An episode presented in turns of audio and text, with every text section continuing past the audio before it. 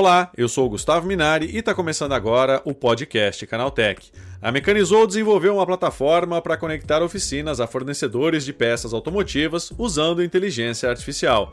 Com esse sistema, oficinas mecânicas e revendedores de autopeças conseguem encontrar os itens corretos para os clientes, com a ajuda de uma tecnologia proprietária de identificação das peças. Para falar sobre esse assunto, eu recebo hoje aqui no podcast Canaltech o Ian Faria, que é CEO da Mecanizou. Então vem comigo que o podcast Canaltech de hoje está começando agora.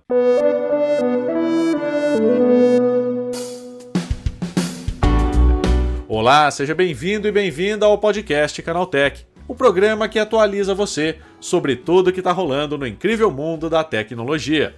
Não se esqueça de seguir a gente no seu aplicativo preferido para receber sempre os episódios novos em primeiríssima mão. E é claro, aproveita para deixar uma avaliação para a gente por lá.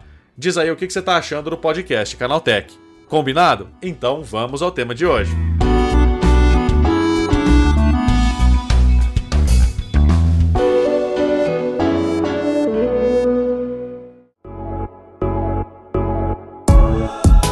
Olá, seja bem-vindo e bem-vindo ao podcast que atualiza você sobre tudo o que está rolando no incrível mundo da tecnologia. Uma plataforma simples e intuitiva que promete ajudar mecânicos e oficinas a encontrar a peça certa no menor tempo possível. Essa é a ideia da Mecanizou, uma startup brasileira criada para conectar clientes e oficinas mecânicas usando inteligência artificial. É sobre esse assunto que eu converso agora com Ian Faria, que é CEO da Mecanizou. Ian, como é que surgiu a Mecanizou? É, a Mecanizou, ela surge faz dois anos, né? Ela tem dois anos de vida. A gente começou acreditando muito que o mercado automotivo precisava de tecnologia. E aí ela surge no momento que eu e meu sócio, que é o André Simões, começa a investigar onde estão todas as possíveis dores do mercado, principalmente na pandemia. Né? A pandemia foi um momento que marcou a gente bastante, porque a economia real foi um público muito impactado. E a gente sempre, e aí quando eu falo economia real, eu falo do motoboy, falo desde a da, da lojinha de esquina, né, da tendinha lá que vende fruta, vende supermercado, enfim. E aí a gente olhava muito para o mercado automotivo e entendia que o mecânico é, tinha uma dor muito iminente, que era ele não conseguia participar da indústria como se devia, né? E aí a gente começa a investigar como que é o dia a dia do mecânico, como que é a dor dele, o que, que ele faz no dia a dia, como são as decisões que ele toma. E aí a Mecanizou ela nasce pensando nesse contexto da indústria entre montadora, fábrica de peça, distribuidor, varejo e oficina mecânica. Porém, a oficina mecânica em primeiro lugar, né? E aí quando a gente fala essa frase, a gente quer dizer que quem toma as decisões pelo seu carro é o mecânico, quem toma a decisão qual peça vai no seu carro é o mecânico. Todas essas decisões que ele vai tomando no dia a dia, né? Ele vai compos fazendo uma composição da indústria. Então, se o mecânico tomar uma decisão de qual peça usar no seu carro, ele impacta também como a fábrica vai produzir essa, essa peça daqui uns dois, três anos. Porém, ninguém nunca criou tecnologia pensada no mecânico. Geralmente a tecnologia vai para a montadora, vai para a fábrica de peça, vai para o distribuidor, enfim, vai para outros canais e não para o mecânico em si. E aí na pandemia, quando a gente visitou esse público, a gente entendeu que era um público que precisava de ajuda, precisava se conectar com o mundo, né? Então o mundo já mudou muito, tem muita tecnologia nova, muita coisa, porém ele era o último a receber tudo isso. E aí a Mecanizou nasce para ajudar a criar tecnologia com valor para penetrar na, na vida do mecânico e ele conseguir desbloquear novas oportunidades. Resumo da história rápida é isso, Gus. e diz uma coisa para mim, como é que funciona esse sistema que vocês criaram? Boa, como é que funciona, né? A gente, nos últimos dois anos, a gente vem investigando bastante sobre como colocar tecnologia na mão do mecânico. E aí, a principal ponta de, de entrada, a principal porta de entrada é a maior dor, que é compra de peça. Por que a maior dor, né? Trazendo aqui rapidamente o porquê a gente começou pela, pela compra e venda de peças. Porque a primeira parte é que você, no Brasil, existem mais de 100 milhões de SKUs, mais de 100 milhões de códigos de peça. Né? E por que existem mais de 100 milhões? Imagina que você é uma fábrica e eu sou outra fábrica, tá bom? A gente vai fazer um disco de freio. Na sua fábrica você fala que esse disco de freio é o código 1. Na minha fábrica, eu falo que é o código 10. Na sua fábrica, você fala que funciona para o carro ABC. Na minha fábrica, eu falo que é o mesmo disco, porém funciona para o carro XYZ. Então aí começa o primeiro desafio, né? Porque você tem muitos dados, e eles não são simétricos. Então, o que, que a Mecanizou começou a construir? A primeira inteligência nossa é que a gente construiu um machine learn, né? A gente construiu uma inteligência própria ali de aprendizagem rápida, onde o mecânico consegue, em poucos cliques, encontrar a peça. Como ele faz isso? Primeira coisa é que ele põe a placa do veículo. Com a placa do veículo, a gente consegue reconhecer qual que é o carro, então ano, motor, versão, chassi, e com esses dados, o que a gente faz é que a gente consegue interpretar composições técnicas do veículo. Não somente qual que é o ano e versão, mas a gente começa a saber quantos furos tem no disco de freio, né? quantos centímetros tem o amortecedor, se ele usa sistema de freio Teves, etc. Então a gente começa a interpretar toda a composição técnica do carro. E ao mesmo tempo a Mecanizou consegue interpretar catálogos de fábricas. Então a gente hoje tem 189 fábricas disponíveis na plataforma, onde faz essa composição e match, né? Esse, essa compatibilidade entre carro e peça e encontra a versão correta. Então o mecânico primeiro ele consegue encontrar placa e peça, e aí quando ele busca pastilha de freio, disco de freio, bronzina de biela, etc., qualquer peça que ele precisar, ele consegue encontrar a peça certa com o preço mais acessível, porque nós estamos conectados com distribuidores, em poucos cliques. Então, resumo da história, a gente resolve uma dor onde o mecânico consegue com a placa e com o nome da peça ele consegue estar tá com mais de 300 distribuidores em poucos cliques e sem dor de cabeça da peça certa para o carro certo. E isso aumenta a linha de produção dele, né? E também ajuda o cliente final.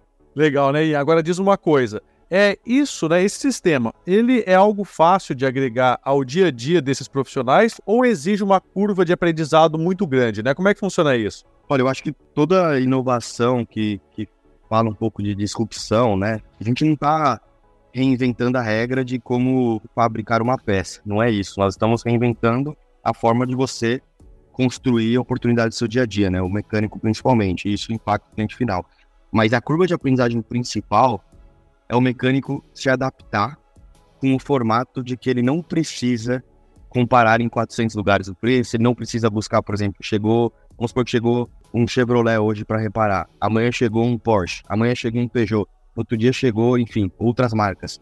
A curva de aprendizagem principal é ele começar a ganhar confiança que nós somos um player completo para ele, né? Que nós somos um, um participante da cadeia inteira e que nós não estamos tirando ninguém. Nós estamos conectando eles de forma que fique online para o mecânico. Então, a primeira curva é ele confiar que nós somos um parceiro não só de tecnologia, mas que ajuda ele operacionalmente. Né? Que, ah, não é só consultar a peça. Eu acho que esse é o primeiro ponto.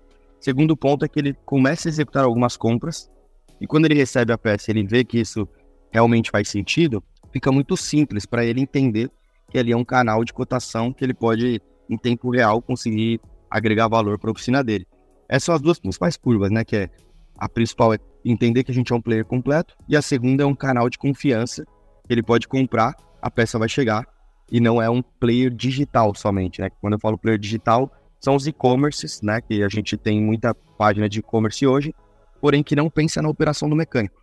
Então, o e-commerce, o Gus pode entrar lá e abrir uma loja em algum, em algum player digital, em algum parceiro digital, e ele vende. Só que ele não é o responsável pela tecnologia. Então, a diferença da Mecanizou é essa. Nós não somos qualquer pessoa criando lojas dentro da Mecanizou, né? Nós somos um parceiro exclusivo com tecnologia própria, onde a gente consegue cuidar da operação para o mecânico. Então, essas são as duas curvas de aprendizagens principais ali. E isso é muito bacana porque a gente já percebeu que melhora muito a, a vida, né, o dia a dia do mecânico. Agora, para o consumidor final, né, qual que é o impacto? É, eu acho que esse é um dos pontos mais legais, né? Porque assim, quando você, no Brasil principalmente, nós temos o costume, não é igual outros países estrangeiros, né? Que você tem o do it yourself, né? Que é repare você mesmo ou faça você mesmo. A gente tem o costume sim de ter um mecânico de confiança.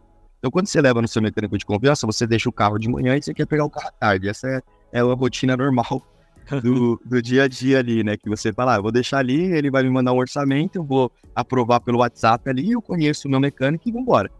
Então, esse é o principal segredo, né? Que no final, quem é o maior impactado é o cliente final. Por quê? Porque a gente consegue dar uma experiência positiva para o mecânico, a linha de produção dele aumenta, a dor de cabeça dele diminui, ele consegue focar no que ele tem que focar, que é a construção do negócio dele, que é reparar o carro, que é liderar o dia a dia. Então, a Mecanizou, quando ela consegue fazer a peça certa chegar para o mecânico, através de poucos cliques e com um preço muito melhor, né? Então, o preço é muito mais acessível para o mecânico, ele consegue transferir isso para o cliente final de forma também mais justa, acessível e flexível, né? Então, o cliente final acaba sendo impactado de várias formas. O carro é pronto mais fica pronto mais rápido, é, o preço da peça fica mais acessível, a confiança de qualidade, né? Porque a gente não usa peças de é, remanufaturadas, como se fala, né? A gente usa peças totalmente novas. Então, a segurança também para o cliente final. Então, no final, o que a gente vem vendo, vem, vem revisando com os mecânicos é que ele consegue crescer a linha de produção e o cliente final também consegue ter o carro preparado muito mais rápido, com mais qualidade. E Ané, você acredita que o uso desses sistemas de automação com inteligência artificial em setores que a gente nem imaginava ver, tipo um ano atrás, isso vai se tornar cada vez mais comum? Ah, isso eu, eu tenho bastante fé. Para falar a verdade, eu acredito que até nossa, nossa missão aqui dentro é conectar as oficinas com o mundo, né? Uma coisa que a gente fala bastante é que geralmente todas as tecnologias que são criadas, elas estão sendo pensadas para outros tipos de frentes, né? Não estão pensando software, muitas vezes não estão nem pensando para economia real. E aí eu acredito que economia real é onde tem maior dor, né? Eu gosto muito do, do, das plataformas que ajudam o motoboy, gosto muito das plataformas que ajudam lojinhas de rua e agora chegou para o mecânico. Então, quando a gente tem acesso à, à tecnologia, como por exemplo AI ou outras novas que estão aparecendo, mais simples de você conseguir ajudar outros públicos né? Porque fica mais acessível, o custo é menor. Então, eu tenho muita convicção que os próximos 5 a 10 anos aí vão surpreender a gente de forma positiva em como vai se tornar a vida de todo mundo, principalmente em serviços, né? Na verdade, no Brasil, acho que a categoria de serviços ainda é uma categoria pouco explorada e com muito potencial e com muita gente que tem nobreza e quer ajudar o consumidor. Então, aí eu acho que tem uma oportunidade gigante. E, né, para aquele dono de oficina e mecânico que está ouvindo a gente agora, né, como é que faz para contactar vocês, para saber um pouquinho mais da Mecanizou? Você pode entrar direto na nossa página, que é www.mecanizou.com. A gente tem um formulário é, que você preenche ali para participar da Mecanizou. Hoje, quando você preenche o formulário, ele ainda não te dá acesso direto à página, tá? A gente passa por uma visita de, um, de uma pessoa do time da Mecanizou de, de comercial né, e educação. Então, ele visita a sua oficina, ele demora aproximadamente uma semana. Agora um pouco mais, que a gente está com bastante gente na fila de espera, estão 900 oficinas aí na fila de espera em São Paulo. E é só em São Paulo, né? Isso é importante comentar aqui, só estamos em São Paulo atualmente. Porém, ele visita, te ensina a usar a plataforma, te ensina como funciona o modelo de trabalho, faz as primeiras compras com você, e aí ele já te dá acesso total para você usar a página da Mecanizou e o app. Então é ir direto na página, registrando o formulário, e a gente consegue te ajudar. É isso aí, obrigado pela tua participação e um ótimo dia para você, hein? Obrigado, gente. Até mais. Tchau, tchau. Um abração, Gus. Tá aí, esse foi o Ian Faria falando sobre como a tecnologia pode ajudar a reduzir o tempo de espera e agilizar o trabalho em oficinas mecânicas. Agora se liga no que rolou de mais importante nesse universo da tecnologia no quadro Aconteceu também.